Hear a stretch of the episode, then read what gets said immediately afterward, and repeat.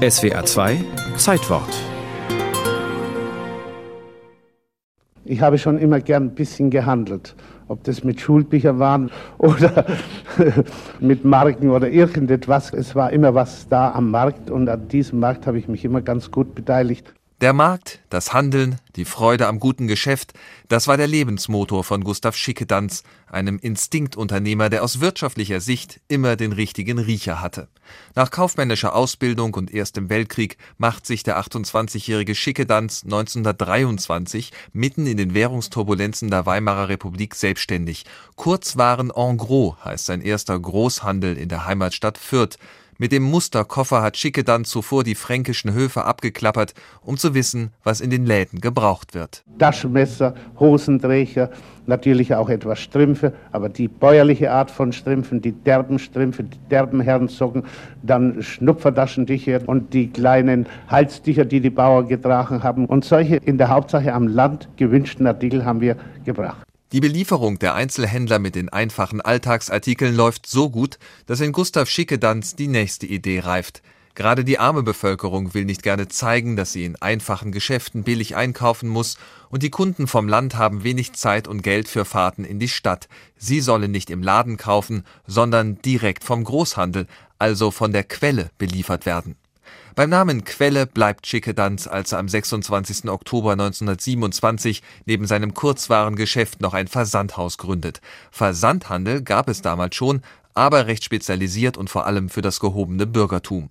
Mit Quelle bietet Schickedanz zum ersten Mal eine breite Palette von Alltagsartikeln für jedermann, für die Masse.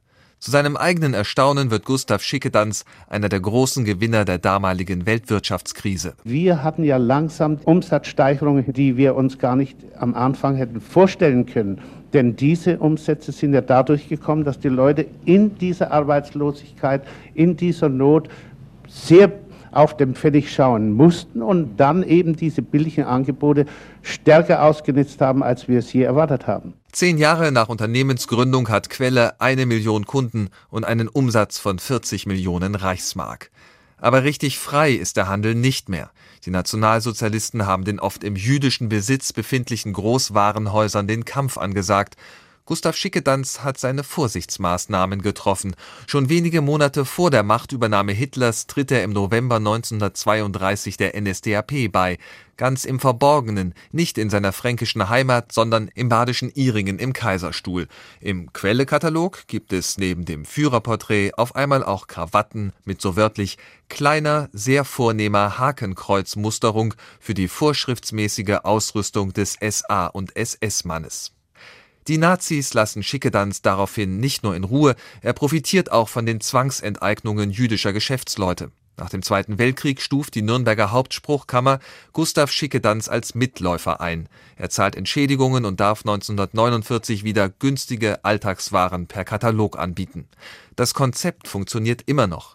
Quelle ist vielen Deutschen in Erinnerung geblieben. Vertriebene aus den Ostgebieten fragen in Fürth gezielt nach dem Katalog.